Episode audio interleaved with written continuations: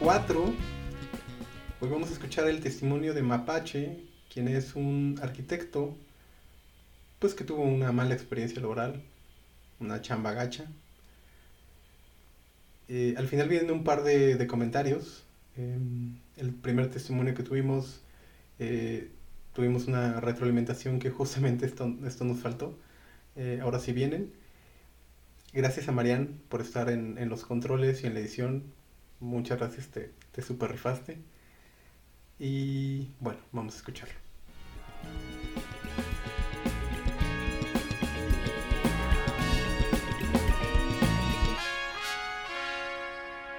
Soy arquitecto y entré a trabajar en una pequeña oficina de diseño de interiores en agosto de 2018.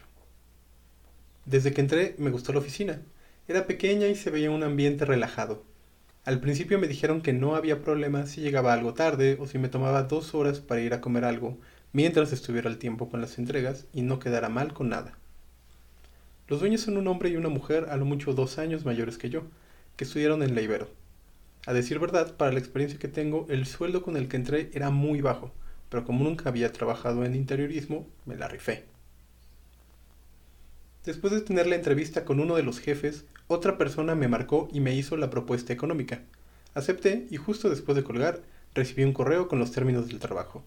Sueldo de mm, 12 mil mensuales, 10 días de vacaciones desde el momento que entraba y horario de 10 a 7 sin hora fija de comida. En la entrevista se me preguntó si estaba titulado, a lo cual respondí que estaba en proceso de, pero no podía darles una fecha exacta de cuándo sucedería. Me incorporé al trabajo y desde un principio me metí buenas chingas. Por ejemplo, como el tema del horario no era relevante, me quedaba en la oficina hasta 12 o 1 de la mañana porque los jefes se comprometían a entregar proyectos de un día para otro. Y bueno, ellos apenas daban las 7, se iban. Éramos tres personas quienes conformábamos el equipo además de los jefes. Dos chicos y una chica. Por su experiencia laboral, el otro chico estaba en un puesto superior al mío ya que era quien prácticamente diseñaba los proyectos. La chava acababa de entrar y era como el alma de la fiesta. Como te comenté antes, el ambiente de trabajo al principio era muy chido, pero ello empezó a tener roces con la jefa. Llamémosle Susana. A Susana la mandaban a supervisar obra, actividad que no estaba dentro de sus obligaciones, y el ambiente de obra es muy pesado, y siendo mujer lo es todavía más, hasta que de repente mi jefe le aplicó una especie de ley del hielo. Llegó la fecha en la que la mayoría de los trabajadores en la oficina cumplíamos tres meses y en mis planes estaba el pedir un aumento. Pocos días después, los jefes nos citaron en un café cerca de la oficina para hablar con nosotros y darnos una especie de retroalimentación. A mí, por ejemplo, me aceptaron el aumento. Pero a mi compañera la dejaron desde el último. Y cuando llegó al café, los jefes ya tenían una carpeta en la mesa. Le dijeron que ya no querían tener ninguna relación laboral con ella, y le dieron su carta de renuncia. Mi compañera se sacó mucho de onda y les dijo, ah, caray, ¿firmar qué? Pues si yo ni contrato tengo con ustedes. Respondieron que si no firmaba no le iban a pagar su última quincena. Ella estaba muy estresada y resignada y firmó. Lo que pasó, pues sí nos agüitó como equipo, pero fue como de, bueno, pues qué se le va a hacer. Y esto es algo que noto mucho en este tipo de ambiente laboral. Somos muy indiferentes. Pensamos que como a mí no me pasó, pues no es mi pedo. Yo seguí trabajando ahí y nos pidieron que nos diéramos de alta en Hacienda para que nos facturaran los honorarios cada quincena. Yo ya había trabajado bajo esta modalidad varias veces, por lo cual no se me hizo extraño. Trabajé en ese lugar hasta octubre del año pasado, y en ese lapso pasaron muchas chingaderas y cosas raras, además de malos tratos y actitudes despectivas hacia los trabajadores. Pero la falta de dinero me hacía seguir ahí. Anteriormente yo ya había acordado con ellos que a los seis meses de mi último aumento iban a incrementarme el sueldo nuevamente, aumento que nunca llegó. Primero me dieron muchas vueltas para poder hablar con ellos y luego resultó que no merecía un aumento. Total que en octubre me citaron de nuevo a hablar. Aquí es donde cabe recordar que nunca firmé contrato y que solo tenía un correo donde especificaba la situación laboral en la que entraba y aceptaba trabajar con ellos. Además que cuando empecé a trabajar aún no estaba titulado. En esta plática, los jefes me comentaron que la oficina iba a entrar en una especie de gremio de diseñadores de interiores, Por esta razón estaban pidiendo que quienes laboraban en la empresa estuvieran titulados y pues la neta yo aún no tenía mi título y ya había dejado de hacer el trámite porque todo el tiempo que estuve trabajando con ellos me tuve que dedicar solamente a ellos. No tenía el tiempo ni la forma para sacarlo. Les comenté que aún no lo tenía y que sí podía sacarlo, pero el proceso me iba a tomar por lo menos seis meses. A lo que respondieron no, eso no les funcionaba. Pero para no despedirme, podían bajarme el sueldo al de, entre comillas, practicante con experiencia, el cual era un sueldo menor incluso al que tenía cuando entré, con las mismas responsabilidades y el mismo horario. Les hice notar esas cosas, intentando negociar e, el trabajar medio tiempo. Se pusieron en un plan déspota de que esto es lo que podemos ofrecerte. La verdad esta situación me molestó mucho porque les expliqué que era un sueldo muy bajo, muy bajo y no me alcanzaba ni para mis gastos. Les valió. También les propuse que me dieran oportunidad de buscar otro empleo, que seguía con ellos a pesar del sueldo, pero que me dieran permiso de salir a entrevistas. Ellos muy amables con que sí, sí, ok, no hay problema, pero vamos poniéndole fecha. Te damos un, un mes y en un mes te retiras de la oficina.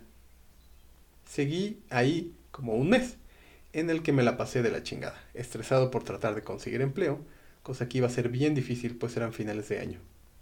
En cuanto me fui del café, les hablé a amigos abogados para asesorarme al respecto. Todos me dijeron que eso que estaban haciendo estaba mal, pésimo. Entre las pláticas y asesorías que tuve saqué varios puntos.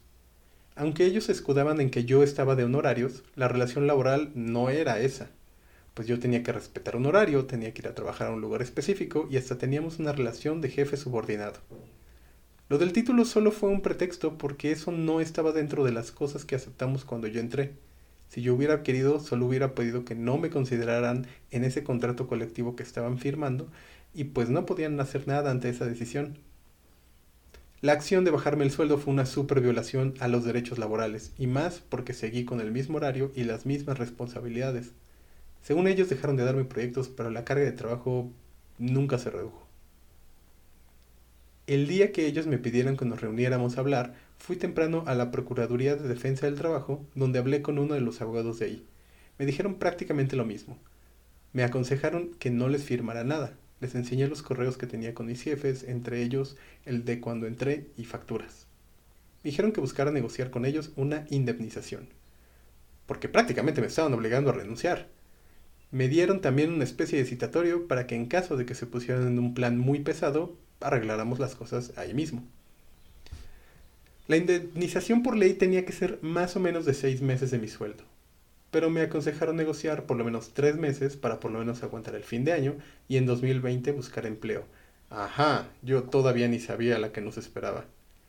Total, llegué en un plan de negociar con ellos, pero se pusieron en una actitud terrible, diciéndome que era un malagradecido, que por qué los trataba yo así, que pues que quería, que, que yo tenía que haberle dado seguimiento a lo de mi título.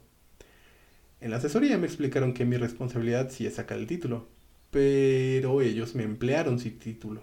Entonces era su responsabilidad que lo habláramos con tiempo e incluso darme la oportunidad de sacarlo para poder seguir laborando con ellos y no de un día para otro decirme que la necesitaban. Total que al ver que la plática no llegaba a nada, saqué el citatorio que me habían dado. Es importante aclarar que yo siempre fui a la Procuraduría de, de Defensa del Trabajo, no a conciliación y arbitraje. Cuando saqué el citatorio, ni lo vieron. Se enojaron más y dijeron que no iban a firmar nada. Tenían que firmar de recibido, incluso pensaban que los estaba demandando porque le marcaron a sus abogados. Se levantaron de la mesa después de estar gritándome. Yo salí triste, estresado y derrotado de esa junta porque incluso ellos ya traían mi carta de renuncia y mi liquidación, que era incluso menor a lo que me pagaban por quincena. Total que me citaron para vernos en unos días y negociar. La verdad yo ya no quería saber nada de ellos. A la otra junta que me citaron yo ya iba en plan de decirles, ¿saben qué? Ya denme mi liquidación escueta que tienen planeada, les firmo pero denme una carta de recomendación. En esa reunión me dijeron que no entendían por qué estaba yo actuando así y por qué era tan desagradecido con ellos, quienes tanto me habían dado. Yo en un principio y en buen plan traté de explicarles que, los que, me estaban, que lo que me estaban haciendo estaba mal, que no podían pisotear así mis derechos laborales y ellos me dijeron, pues ¿cuáles derechos? Pues si estás aquí por honorarios.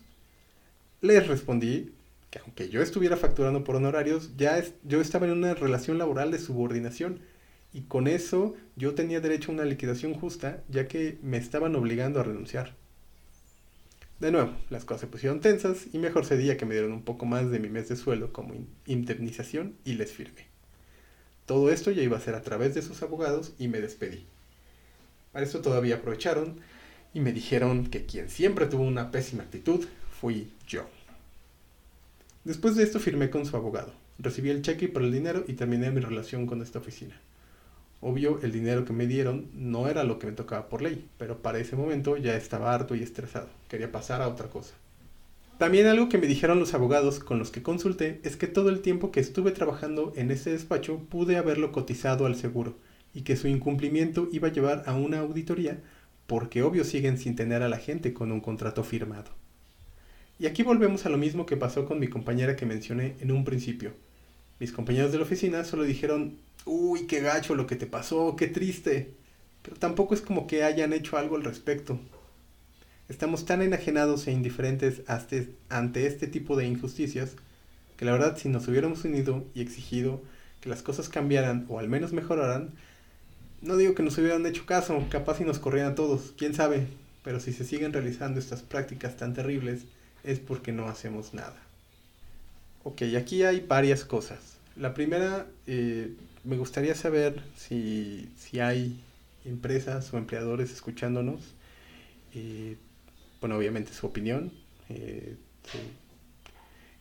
¿qué, están haciendo para, que el, lugar que, ustedes lideran no sea así? Es, importante. La segunda, hablando de la carta de recomendación, ¿cuántas veces ustedes piden una o, valoran un documento así.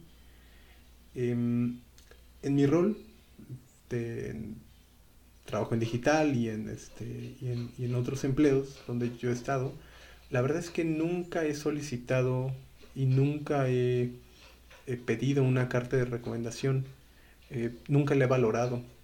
Probablemente si fuera de alguien, eh, pues, que yo que yo tenga una gran estima o una gran admiración, probablemente sería una, un, documento muy, este, pues que sí podría poner a un candidato en, eh, una situación de ventaja, pero tendría que ser alguien muy importante, podría ser Fernanda Melchor o Mariana Enríquez, que son dos escritoras que, me han impactado mucho últimamente, pero, pero nada más. Entonces, bueno, ese es, ese es como un punto. Eh, y se los digo porque yo no creo que sea algo que, que, tenga un valor más importante que la mitad de una quincena a la hora de una negociación. Por eso lo estoy mencionando. Si les dicen, no, pues no te voy a dar tanta lana como te corresponde por ley, pero ah, mira, aquí está una carta de recomendación, mm, no sé si tenga un valor tan grande, por eso les pido su retroalimentación. Lo segundo, eh, esta persona del testimonio, que le podemos llamar Mapache, eh, Mapache nos comenta que él estaba por honorarios, o que eso le habían comentado en su, en su trabajo, y me gustaría ahondar un poquito más en, qué, es, qué es esto. Eh, algo muy simple, una forma muy sencilla de explicarlo, es que cuando tú vas a una consulta con un médico, tú le estás pagando honorarios. Pero tú no le estás diciendo al médico ni, ni dónde tiene que él que ejercer su, la consulta, ni cómo hacerla. Y esa relación pues no es de, subordinado, es un poco más parecido a, un cliente. Entonces si tú estás obligado a ir a un, lugar eh, a cumplir un horario, no estás realmente trabajando por honorarios. Eh, ahí yo lo que te diría o lo que te recomendaría es documentar todo porque al final si tú necesitas hacer una aclaración o si eventualmente necesitas eh, demandar o, decides hacerlo, te va a servir em, esta documentación para tú poder sustentar esta demanda. Gracias por escuchar este testimonio. Híjole, nos han llegado varios de estos y bueno, los vamos a sacar en, estas emisiones periódicamente. Eh, estamos haciendo toneladas de chamba para que esto pues no le pase a nadie. Parte de esa chamba es que ayer hablamos con un diputado para hacer algo. Eh, todavía es un proceso, se va a llevar su tiempo, pero bueno, estamos haciendo cosas. Em, tenemos un canal de YouTube, por favor suscríbete, así nos puedes buscar como Taco Viernes. Ahí hay muchísima información, eh, tuvimos un QA de derechos laborales, eh, que fue una segunda emisión. seguramente tendremos una tercera, todavía no tenemos la, fecha disponible, pero eh, apunta tus preguntas en el canal de YouTube. Tenemos un Patreon también, si nos quieres apoyar. puede ser, puedes donar a partir de 5 dólares, me parece. Em, muchas gracias a Marianne y a Nilay por estar en los controles y en la edición. Ayer las puedes encontrar como arroba cometraidores y arroba traje taquitos en Twitter. Y pues yo soy Fra Salazar, arroba Fra Salazar, la de las vacantes. Me pueden encontrar en todos lados así. Nos vemos. Nos vemos el viernes. Esto es Taco Viernes. Bye.